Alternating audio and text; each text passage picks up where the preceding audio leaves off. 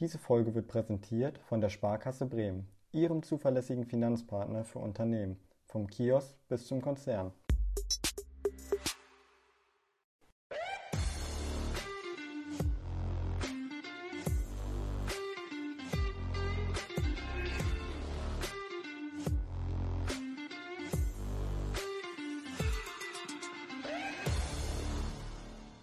Vielen Dank, dass äh, du dir die Zeit nimmst, mir ein Interview zu geben. Vielleicht möchtest du dich einmal kurz vorstellen.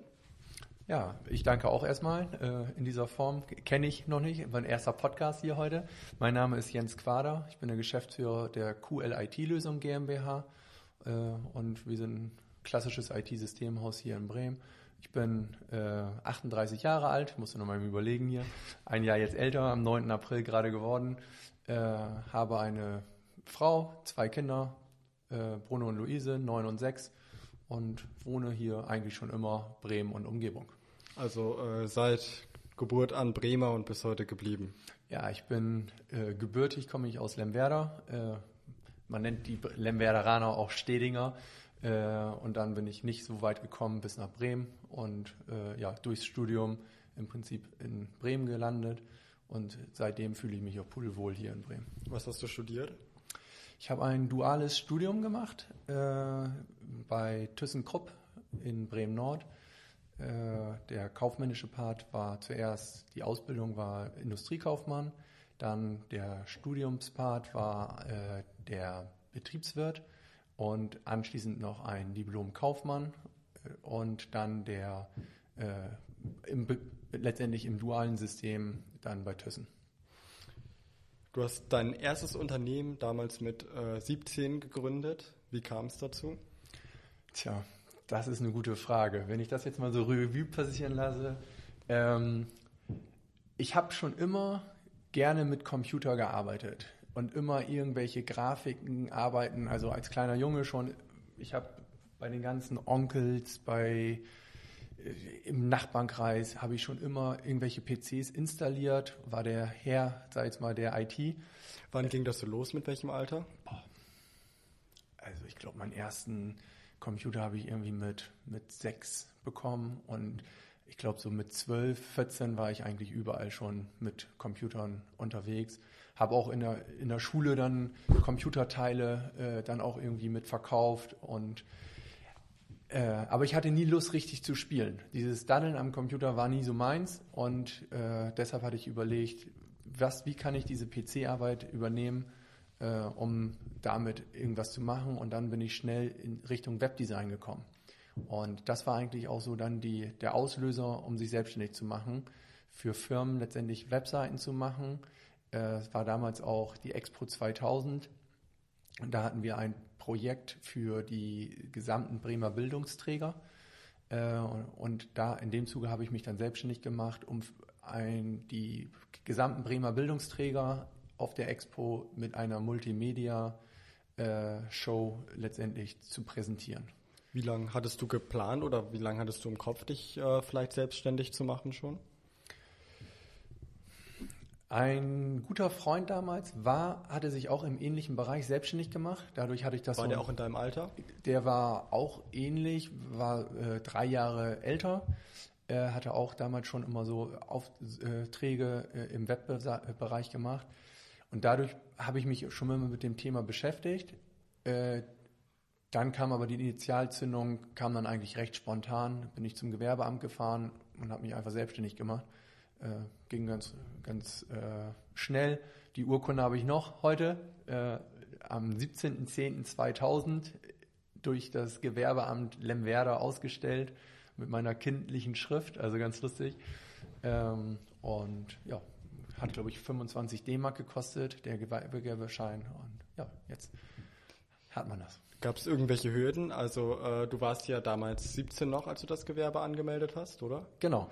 Äh, und du konntest einfach hinfahren äh, und das anmelden oder mussten deine Eltern irgendwas unterschreiben? Musstest du äh, irgendwelche Sicherheiten mitbringen oder äh, wie lief das damals? Sicherheiten brauchte ich nicht. Ich konnte das, glaube ich, damals sogar ohne meine Eltern äh, machen. Ich bin mir da nicht ganz sicher, aber es ist auf jeden Fall meine Unterschrift und nicht die von meinen Eltern. Also ich bin der Meinung, dass ich das komplett ohne Autorisierung meiner Eltern machen konnte.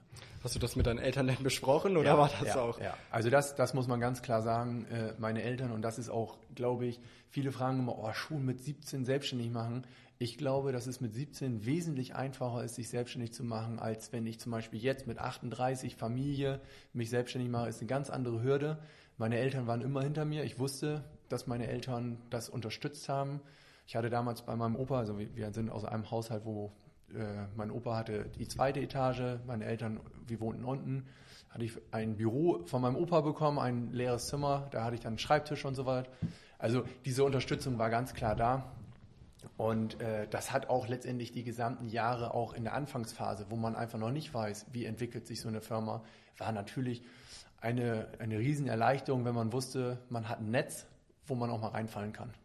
Okay, also war das äh, dann schon länger Thema und äh, wussten deine Eltern, da kommt irgendwann was? Oder äh, war es so, dass du gesagt hast, so ich will gründen, äh, ihr habt zwei Wochen Bedenkzeit oder äh, wie, wie lief das damals ab?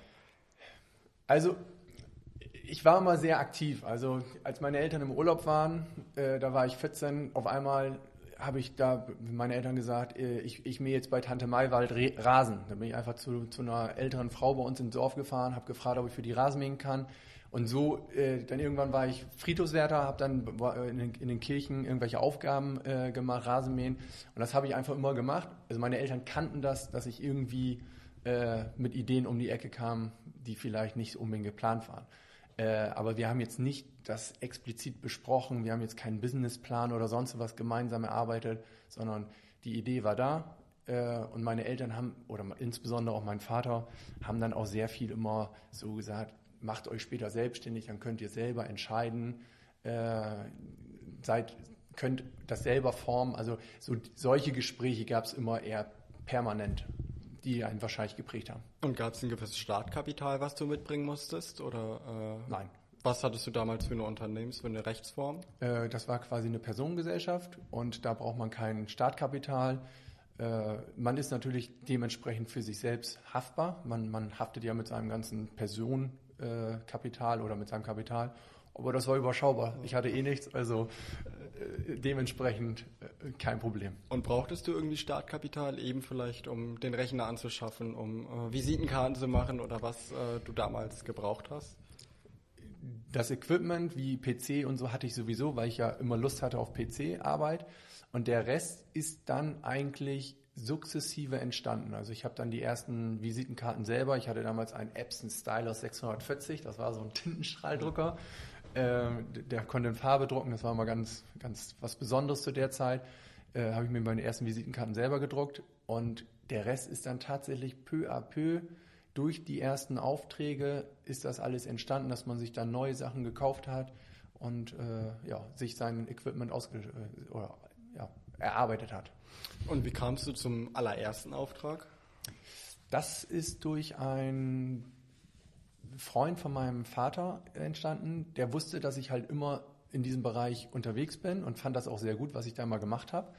Und der hatte mich gefragt, ob ich in, äh, als Nebenjob mal Aufgaben für die übernehmen möchte.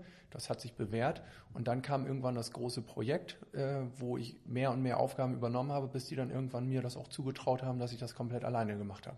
Aber der Erstkontakt ist tatsächlich über äh, ja, Vitamin B entstanden.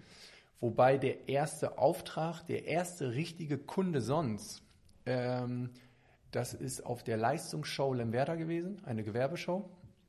Da bin ich mit meinem kleinen Mäppchen rumgelaufen und bin da von Stand zu Stand gekommen, äh, gegangen und habe gefragt, mein Name ist Jens Quader, darf ich für Sie die Webseite machen? So, und das war Jahre 2000. Viele wussten noch nicht mal, was eine Webseite ist. Äh, die haben dann vielleicht an irgendwie Weben gedacht oder sonst was, aber keiner wusste, was eine Homepage oder Website ist.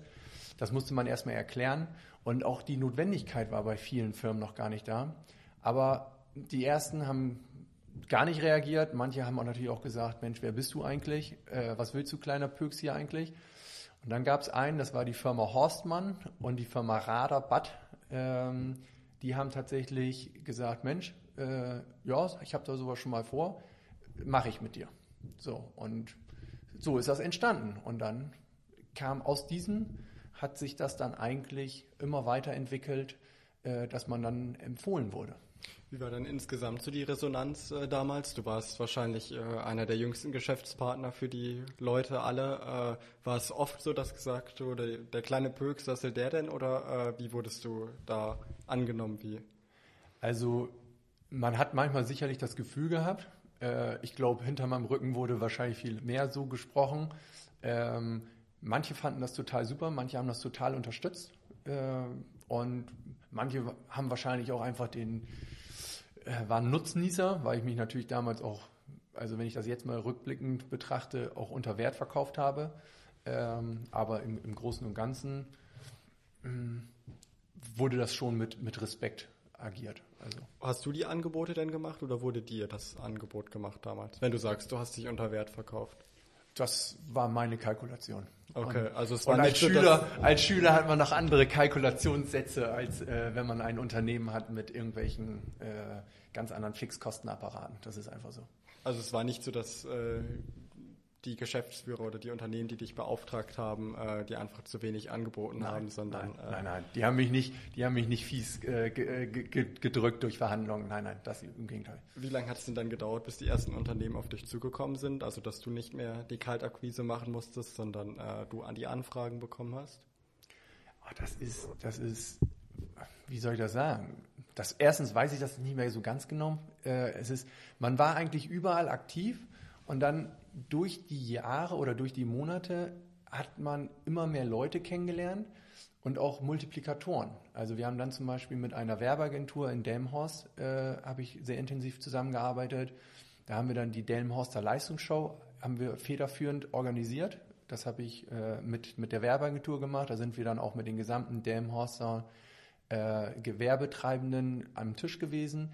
Und dadurch ist es immer weitergegangen. Dann hat man da auf einmal sein Netzwerk gehabt und seine Kunden und äh, ja, dann hatten wir das Glück, dass wir große Online-Händler betreut haben, die extrem groß bei eBay wurden. Auch eBay war damals noch ein Novum äh, und für die haben wir immer mehr Aufgaben, habe ich immer mehr Aufgaben übernommen äh, und dadurch ist das alles entstanden.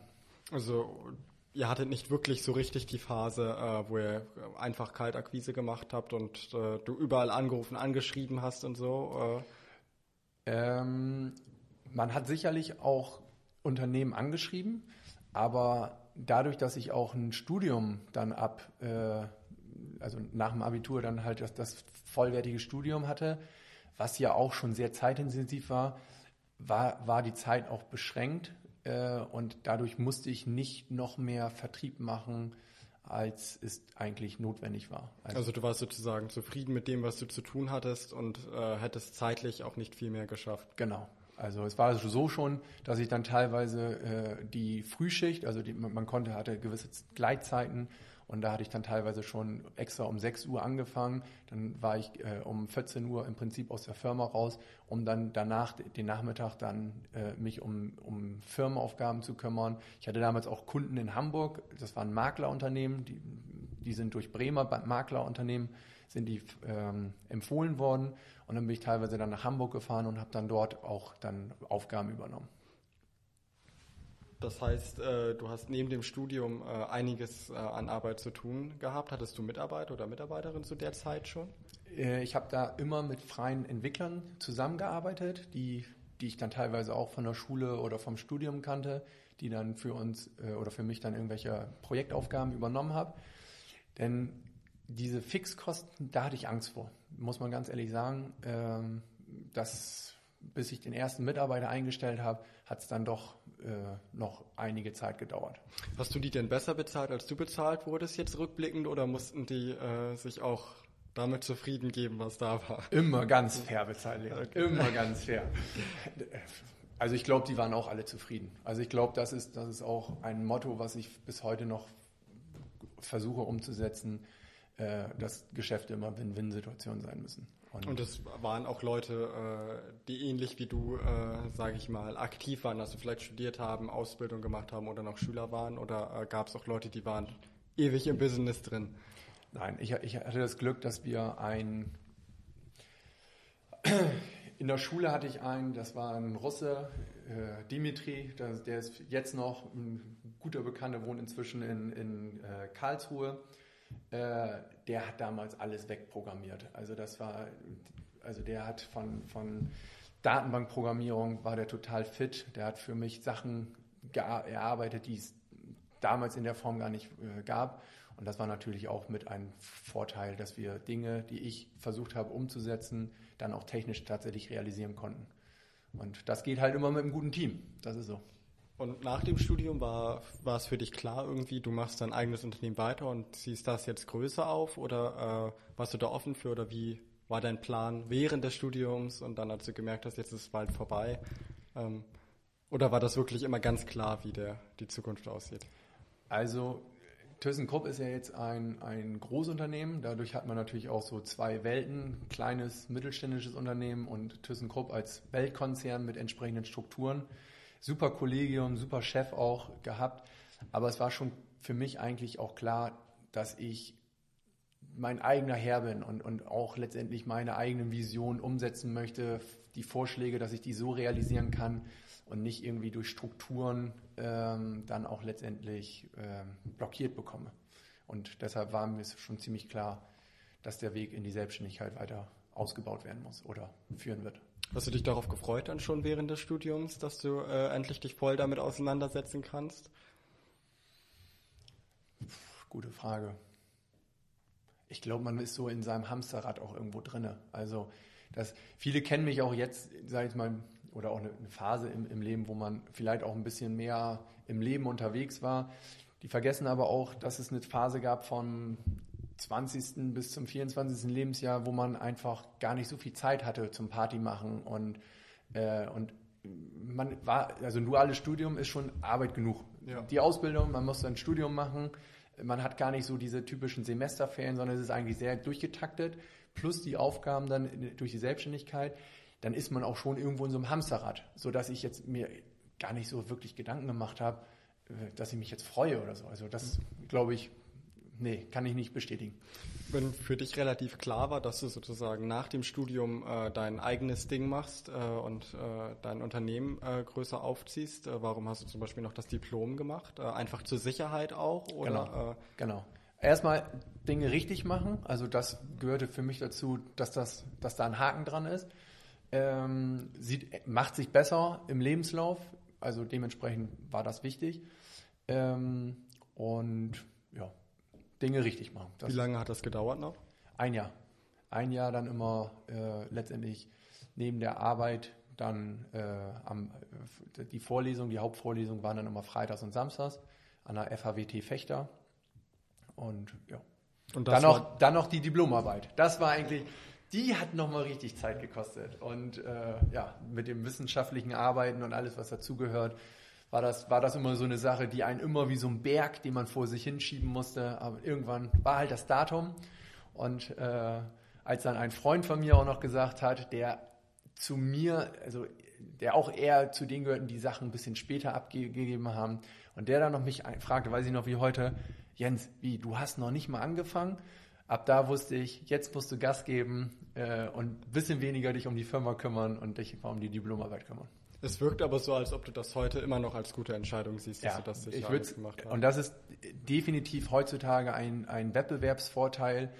Wir sind inzwischen ein, ein Unternehmen, ja, was im Prinzip auf die 30 Mitarbeiter zugeht. Äh, also wir sind jetzt Mitte 20 und habe gerade noch eben wieder einen neuen Mitarbeiter eingestellt. Ähm, viele IT-Systemhäuser, ohne andere irgendwie schlecht darzustellen, können super Technik.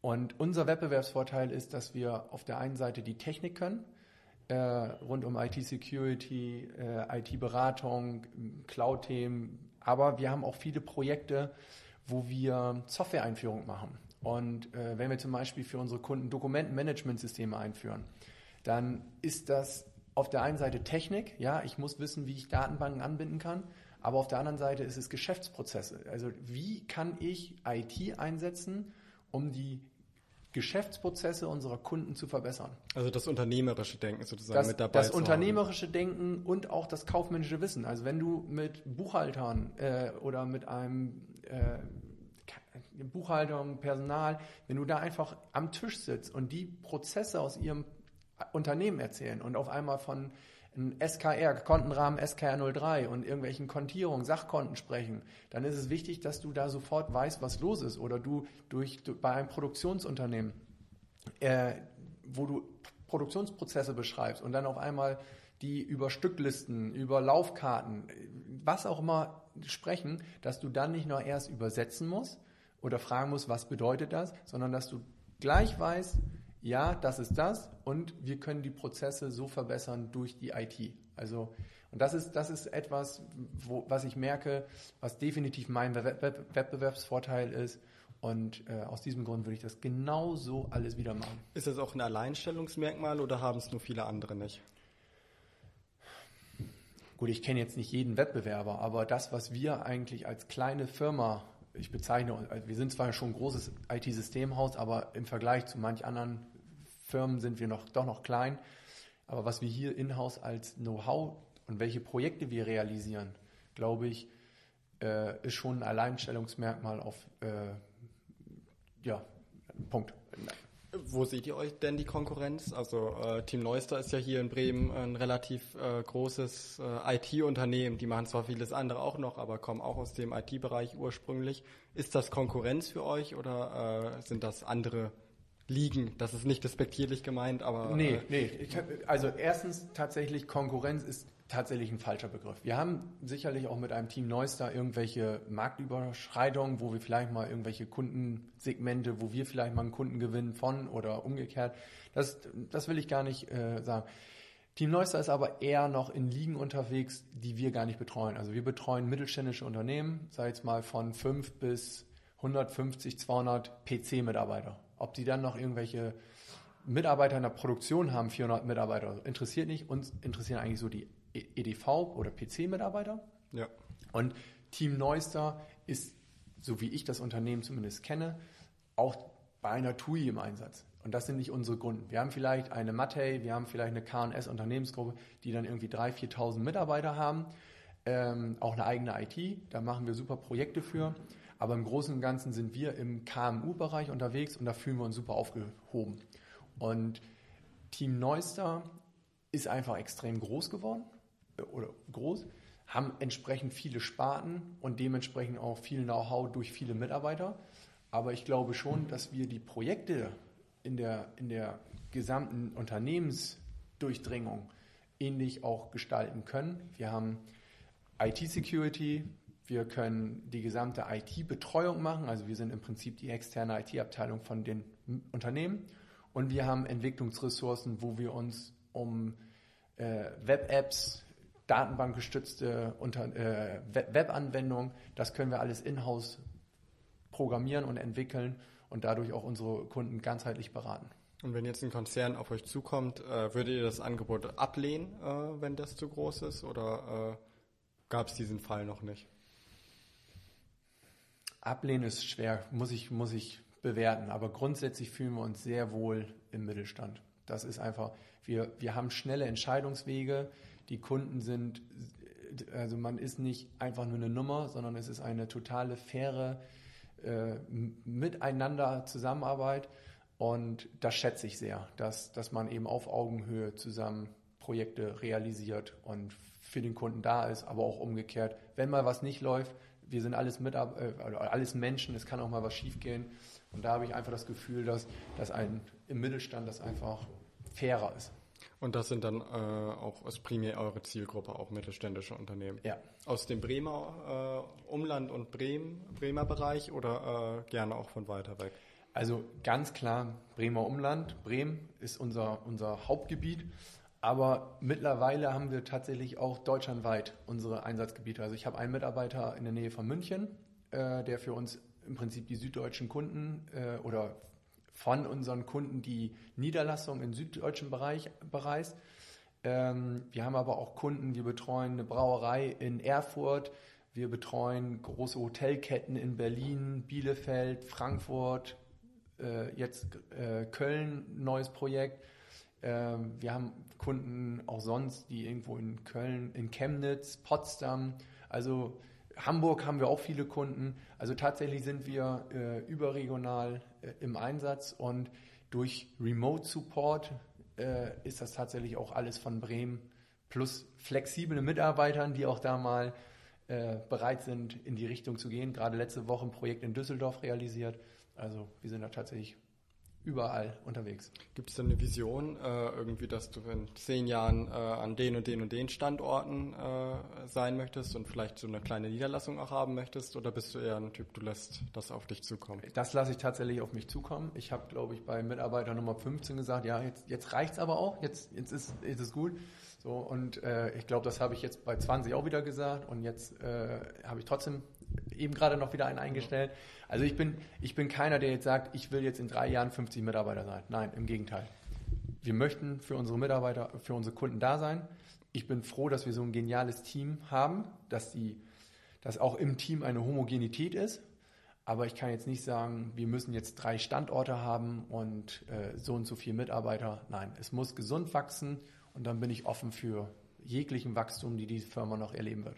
Wie findet man denn die besten Mitarbeiter? Tja, das ist eine gute Frage. Wie machst du das denn? Wenn ich das jetzt verraten würde, Leon, dann äh, würden andere das vielleicht nachmachen. Nein.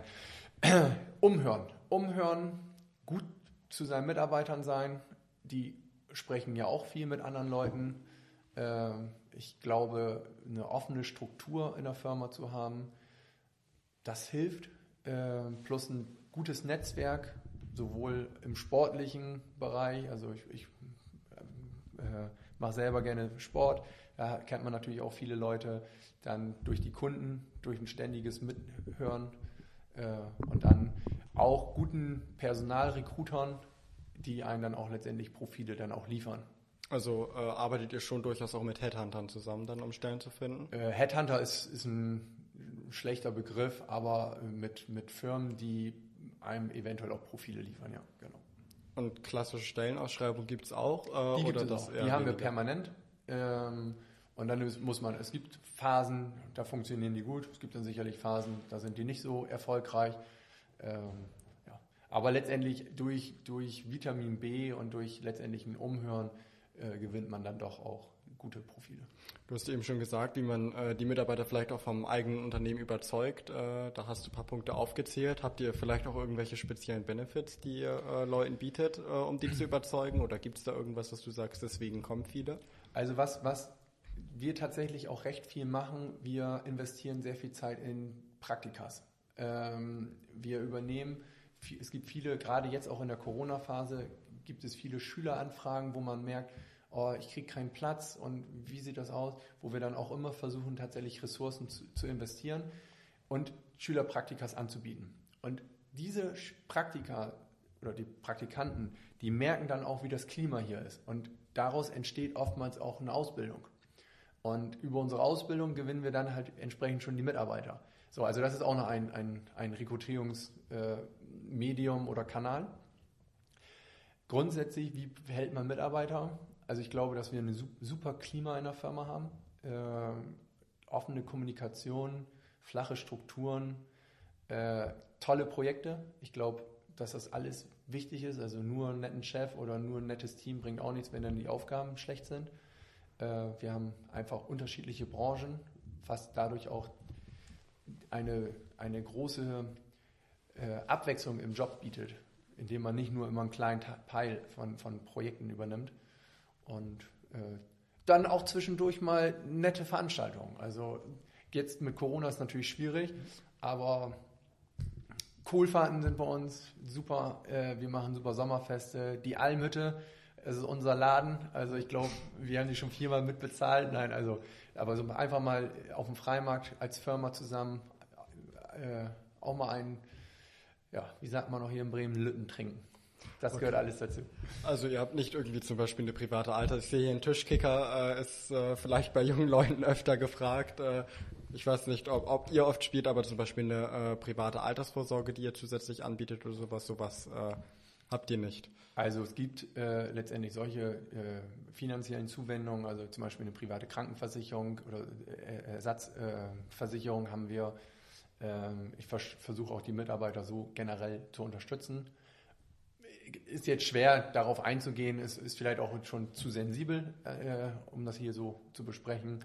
Kicker, ja, den haben wir hier. Ähm, ich nutze ihn tatsächlich wenig, weil ich da nicht so der Talentierteste bin. Ähm, wird auch leider im Tagesgeschäft manchmal weniger genutzt, als es vielleicht wünschenswert wäre. Ähm, aber solche Maßnahmen gehören natürlich dazu. Bierpongtisch, auch ein super Werkzeug bei uns hier intern. Den habt ihr hier irgendwo versteckt. Den haben wir jetzt gerade versteckt, ja, genau. Äh, ihr habt ja auch Partnerschaften mit verschiedenen Unternehmen, äh, die sind auf eurer Website äh, dann aufgelistet. Äh, worin genau bestehen die Partnerschaften? Ich weiß nicht, wie sehr du ins Detail gehen kannst, aber vielleicht kannst du ja sagen, wo. Ja, es gibt ja. natürlich gewisse Partnerschaften, die, die einfach öffentlich sind. Also wir sind zum Beispiel für den Hardware-Bereich, wir sind Dell Gold-Partner. Ähm, also unsere Infrastruktur, Server, Switche, ähm, Hardware, Clients, Notebooks beziehen wir eigentlich überwiegend von Dell. Es sei denn, ein Kunde wünscht was anderes. Also wir sind jetzt nicht Hardware gebunden, aber die, unsere Empfehlung geht definitiv in Richtung Dell-Hardware.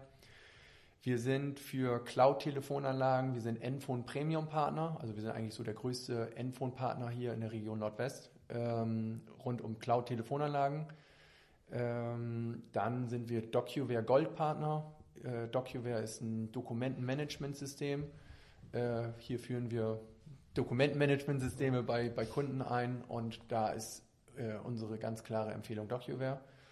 Und ja, ansonsten gibt es halt diverse Softwareprodukte wie zum Beispiel Veeam, das ist eine Backup-Software, äh, Sophos ist ein Firewall-Hersteller. Ähm, damit man Kunden betreuen kann, ist es wichtig, dass die Mitarbeiter zertifiziert sind. Und das zeichnet sich dann auch durch Zertifizierung und Partnerschaften aus. Ihr seid zum Beispiel auch äh, Partner von Microsoft. Äh, oh ja, den habe ich völlig vergessen. ja, genau. genau. ähm, ist das so, dass die dann auf euch zukommen oder ihr kommt auf die zu? Äh, oder wie, wie läuft sowas ab? Also für Microsoft ist es wahrscheinlich auch nicht schlecht, äh, wenn es möglichst viele Partner gibt auf der anderen Seite. Also Microsoft ist jetzt nicht auf uns zugekommen. äh, es gibt gewisse Partnerschaften, die muss man einfach haben, um auch eine gewisse Seriosität auszustrahlen. Es gibt tatsächlich Firmen, die kommen auf einen zu und bieten Partnerschaften an. Also ich habe pro Woche, weiß nicht wie viele Anfragen von Anbietern, die sagen, wir brauchen für Bremen noch die und die Partner. Ähm, Wonach entscheidest du dann, äh, mit wem ihr was macht und mit wem Ob es zu unserem Kerngeschäft passt. Also ich kann nicht jeden, jede Firma als Partner aufnehmen. Äh, da habe ich gar nicht die Ressourcen zu. Es gibt Bereiche, die bringen uns nach vorne. Es gibt Bereiche, wo ich sage, könnte irgendwann mal interessant sein. Und es gibt welche, die ich sofort ablehne. Zum also, Beispiel? Kannst du da irgendein Beispiel nennen? Also es gibt unzählige Leasinganfragen äh, von irgendwelchen Leasinggesellschaften. Es gibt, ich glaube, wir könnten inzwischen 35 Security-Hersteller machen. Ich kann nicht jeden Security-Hersteller. Es muss, ich muss das Team mitnehmen, das Team muss verstehen, wir müssen auch irgendwelche Standards einsetzen. Also man muss sich irgendwann auch fokussieren äh, und nicht jeden x-beliebigen Hersteller mitnehmen. Und ich kann auch nicht jedes ERP-System supporten. Also wir sind Sage-Partner, äh, aber ich kann, da habe ich, dafür haben wir die Manpower gar nicht, dass ich noch eine Navision, dass ich noch ein SAP, also ich kann nicht alle Systeme hier von der Pike auf betreuen. Wie genau äh, funktioniert denn IT-Security, wenn du das äh, gerade angesprochen hast? Macht ihr mehr als den Penetrationstest auch oder macht ihr den oder wie, wie sieht da die genau. Reihenfolge aus, die üblich ist? Also als ersten äh, machen wir äh, Ist-Analysen, also wenn wir Kunden aufnehmen, wo wir dann erst einmal prüfen, wie ist eigentlich die IT von den Kunden aufgestellt. Äh, dann, wenn wir selber unsere Kunden werden natürlich vernünftige Firewall-Regeln, äh, nicht nur Firewall, es wird ganz, ganzheitlich beobachtet und, und bewertet, was der Kunde benötigt, um sichere Netze zu machen verschiedene Aufteilung von Netzwerkstrukturen, also dass zum Beispiel im Verwaltungsbereich, vom Produktionsbereich vielleicht einfach erstmal grundsätzlich getrennt wird. Äh, was ist überhaupt von außen erreichbar? Ist überhaupt was erreichbar? Äh, und idealerweise macht man am Ende auch noch sogenannte Pentests. Ja. Was hat sich äh, dann durch Corona jetzt bei euch verändert? Dass wir einerseits nicht mehr unsere Teambuilding-Maßnahmen machen können. Also das vermissen wir tatsächlich am meisten. Also die Kohlfahrt zum Beispiel? Die Kohlfahrt ist vereingeladen, Freimarkt jetzt schon wieder und wir vermuten auch, dass es dieses Jahr nichts wird. Das, das merkt man schon, dass man nicht einfach, wir hatten zum Beispiel letztes Jahr im Oktober hatte ich mein 20-jähriges Jubiläum. Das ist äh, völlig, also ich konnte es weder mit Kunden feiern, weder Kunden Danke sagen, ich konnte es weder mit den äh, Mitarbeitern feiern. Also sowas ist schon, macht einen schon traurig, dass man das alles dann nicht, ja, wir arbeiten alle viel und dass man dann nicht auch mal sagen kann, danke und äh, lass uns jetzt mal eine schöne Zeit verbringen. Also das hat sich definitiv durch Corona geändert. Man muss natürlich extrem viel irgendwie organisieren zwischen Risikoabschätzung, was kann ich meinen Mitarbeitern zumuten. Äh, also wenn wir zum Beispiel letztes Jahr alle in Lockdown gegangen wären, äh, hätten viele Unternehmen, die dann ihre Mitarbeiter in Homeoffice äh, geschickt haben, hätten das gar nicht ohne uns abgewickelt bekommen. Und so diese Risikoabschätzung schicke ich einen Mitarbeiter jetzt vor Ort, macht er lieber, ist er jetzt lieber hier in der Firma oder im Homeoffice. Äh, solche Themen gehören natürlich jetzt zum normalen Alltagswahn dazu. Gehören allgemein geschäftlich denn äh, IT-Unternehmen eher auch zu den Gewinnern der Krise? Das höre ich oft, Leon. Äh, ja, ihr seid ja die Profitierer äh, oder, oder, oder die Profiteure von, von, von der Corona-Pandemie. Wir, Digitalisierung gab es vor Corona schon und wir hatten auch vor Corona schon viel zu tun, ja, definitiv. Und wenn ich das so mit meinem zwei meiner besten Kumpels vergleiche, die wirklich, äh, der eine ist Einzelhändler, der andere ist Gastronom. Also auf, auf der Ebene dürfen wir, also da darf ich noch nicht mal ansatzweise jammern. Ja? ja. Aber wir haben auch Hotelkunden. So, äh, wir haben auch Kunden in der Gastronomie. Wir haben Kunden in Bereichen, die in ihre Mitarbeiter in Kurzarbeit geschickt haben. Dementsprechend verlagert sich. Es gibt Branchen, dadurch, dass wir branchenübergreifend aufgestellt sind, können wir das super abfedern. Es gibt Bereiche, die wachsen, es gibt Bereiche, die, die kürzen, äh, wo wir auch sagen, wo die auch fragen, können wir Projekte verschieben, können wir vielleicht Zahlungsaufforderungen äh, oder äh, andere Zahlungsbedingungen machen. Ähm, Grundsätzlich dürfen wir nicht jammern, aber dass wir komplett nur davon profitieren, ist ein äh, Trugschluss. Okay, also es ist nicht so, äh, viele, viele Hardware-Hersteller zum Beispiel, es gab ja diese berühmten Headsets, die auf Amazon ausverkauft waren in der Zeit. Äh, da unterscheidet ihr euch zu sehr äh, sozusagen von diesem Bereich, weil ihr eben keine Hardware verkauft, sondern äh, sozusagen äh, die, eine Dienstleistung anbietet. Äh. also wir sind Dienstleister, wir haben natürlich, bieten im Service unserer Kunden natürlich Hardware an äh, oder, oder äh, beliefern unsere Kunden mit Hardware, aber wir sind Dienstleister und Kunden, die sich eigentlich schon in den letzten Jahren auf unsere IT-Beratung eingelassen haben, waren auch schon vorher eigentlich Homeoffice tauglich. Also ja. dieses Thema mobile Arbeiten haben wir schon vor Corona beraten. Cloud-Telefonanlagen, dass die Mitarbeiter von überall auf die, äh, über die Festnetznummer im Büro erreichbar sind, dass die von überall sich mit einem Notebook oder einem mobilen Gerät einwählen können, E-Mails, Terminal-Server. Das waren auch vorher schon Themen, die wir äh, unsere Kunden beraten haben, sodass sich da an manchen Bereichen gar nicht so viel geändert hat. Aber sind natürlich Mitarbeiter in die Homeoffice geschickt worden, an die wurde vorher noch nicht mal ansatzweise gedacht. Äh, also sowohl von uns als auch von den Kunden. Äh, da hat sich natürlich die Arbeitsweise enorm geändert, ähm, sodass da natürlich auch eine Dynamik reingekommen ist. Aber ist zum Beispiel IT-Sicherheit ein Luxusprodukt? Also können sich das Unternehmen äh, sozusagen nur leisten, wenn es gerade gut läuft? Oder würdest du schon sagen, das ist eigentlich was, äh, auch während einer Krise, was äh, jedes Unternehmen mit einer halbwegs vernünftigen Infrastruktur auch machen sollte?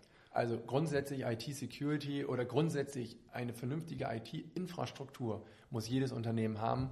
Das, das ist so. Es müssen die Backups laufen, die andere Seite, die Hacker, die Kryptoviren, das ist, das, das, die gibt es einfach. So. Ähm, aber jetzt zu sagen, wenn es schlecht läuft, kann man es nicht machen und so weiter.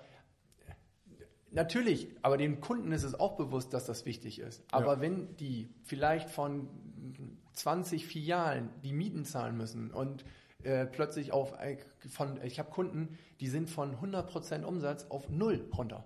So, denen kann ich in dem Moment nicht sagen, pass auf, äh, jetzt musst du in IT, also die haben einfach ganz ja. andere Argumentationen und bis dann teilweise auch die Hilfsmittel etc. dann fließen, da, da, also so schnell kann man gar nicht das Geld ausgeben, wie, wie, wie, wie das Konto leer wäre. Ne? Also von daher, also du würdest dich nicht als Gewinner bezeichnen, sondern äh, du hast Glück äh, sozusagen in der Branche, in der, der du bist, äh, dass du nicht so stark wie andere betroffen bist. Äh, es hätte, könnte aber auch besser laufen. Wir sind Gewinner durch den Bereich Digitalisierung, unabhängig von Corona.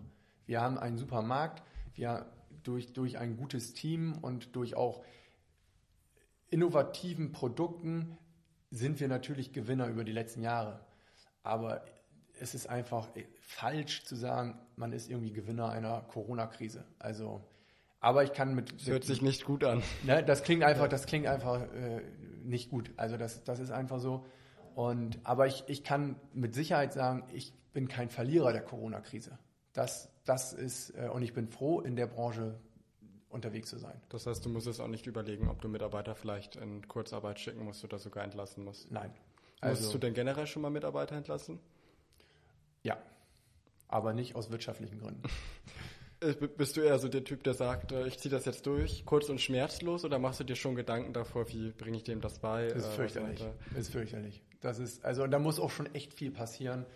Äh, aber das ist, nein, ist nicht meine Art. Und äh, umgekehrt mag ich das auch nicht, wenn Mitarbeiter mal von sich ausgehen. Also das ist einfach, man das kommt aber wahrscheinlich deutlich öfter vor, als dass äh, du jemanden. Zum Glück, ja. Zum Glück, was heißt, zum Glück ist auch falsch. Äh, zum Glück nicht. Also, also, ne? also das ist falsch, äh, zum Glück da in diesem Kontext zu, zu sprechen. Äh, also letztendlich verbringen wir hier viel Zeit miteinander. Acht Stunden mindestens, äh, montags bis freitags. Ich sehe Mitarbeiter teilweise mehr als die eigene Familie, wenn man es mal so ein bisschen äh, verspitzt sagt. Ähm, und dann hat man natürlich auch irgendwie eine Beziehung zu den Leuten. Und dementsprechend wünsche ich mir schon, dass man auch langfristig miteinander zusammenarbeitet. Und dann muss man das manchmal, darf man es nicht zu persönlich nehmen, aber natürlich ist das eine persönliche Bindung. Und da bin ich noch nicht drüber hinweg, das einfach so sachlich zu betrachten. Denk, denkt man dann im Nachhinein auch noch öfter darüber nach, äh, ob es vielleicht richtig war, die jeweilige Person zu entlassen? Hast du vielleicht Kontakt zu einigen auch noch, die du mal rausgeschmissen hast? Äh, da sehe ich eigentlich wie, wie mit einer Ex-Freundin. Also, wenn eine Trennung, dann ist eine Trennung.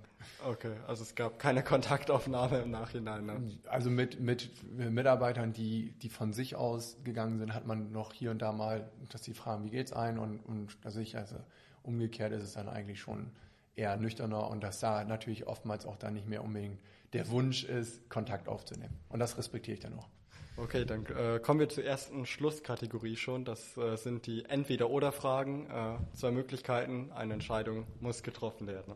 Luxuskarre oder Familienauto? Luxuskarre. Was fährst du? Ah, ich, ich fahre eine SUV. Marke? Land Rover. Ist das auch dein Traumauto schon? Äh, oder gibt es irgendwas, wo du sagen würdest, den würde ich mir irgendwann gerne mal holen, da arbeite ich drauf hin? Oh, ich bin eigentlich ganz zufrieden mit dem. Jetzt schon. Es gibt sicherlich irgendwann Wünsche. Obwohl, mein Traum ist ja irgendwann nochmal so einen alten Mercedes SL ähm, Pagode. Also Oldtimer sind generell sehr beliebt in diesem Podcast ja? bei dieser okay. Frage. Also das äh, höre ich oft. Ähm, Microsoft oder Google? Microsoft. Warum? Weil wir Microsoft-Partner sind und ich glaube, dass Microsoft, auch wenn die oft äh, nicht den besten Ruf haben, die für Unternehmen die beste Infrastruktur liefern. Google oder Facebook? Ich bin weder auf Facebook noch bei Instagram. Äh, ich hatte noch nie solche Profile. Also da bin ich dann bei Google. Erstmal äh, zur zweiten Schlusskategorie. Ähm, das ist äh, Fragen in einem Satz. Also ich beginne einen Satz äh, und du vollendest den möglichst äh, auch in einem Satz. Irgendwann gründe ich. Eine ein Stammtisch. Das ist jetzt eine Neuerung. Äh, Qlity ist ein Systemhaus und ein Partner, äh, auf den man sich verlassen kann. Interessant, dass du eben Instagram angesprochen hast, denn äh, es gibt keinen äh, QLIT Instagram-Account, weil ich keine Zeit habe, das zu pflegen. Äh, ich auch befürchte, dass man dann viel zu viel da drinnen selber sucht und stalkt. Äh, aber letztendlich im Moment einfach keine Zeit dafür. Kommt das denn irgendwann vielleicht noch? Das will ich nicht ausschließen. Mit Sicherheit, weil es ist sicherlich ein super Medium, um sich äh, zu präsentieren. Äh, ja. Ist das vielleicht auch so ein ganz kleiner Wettbewerbsnachteil, dass ihr keinen im Moment habt? Ich glaube, dass uns dadurch ganz schön Kunden auch irgendwo verloren gehen, weil wir einfach in dem Segment wenig Reichweite haben. Äh, aber auf der anderen Seite geht es auch so. Vielen Dank für das Interview. Leon, ich danke dir.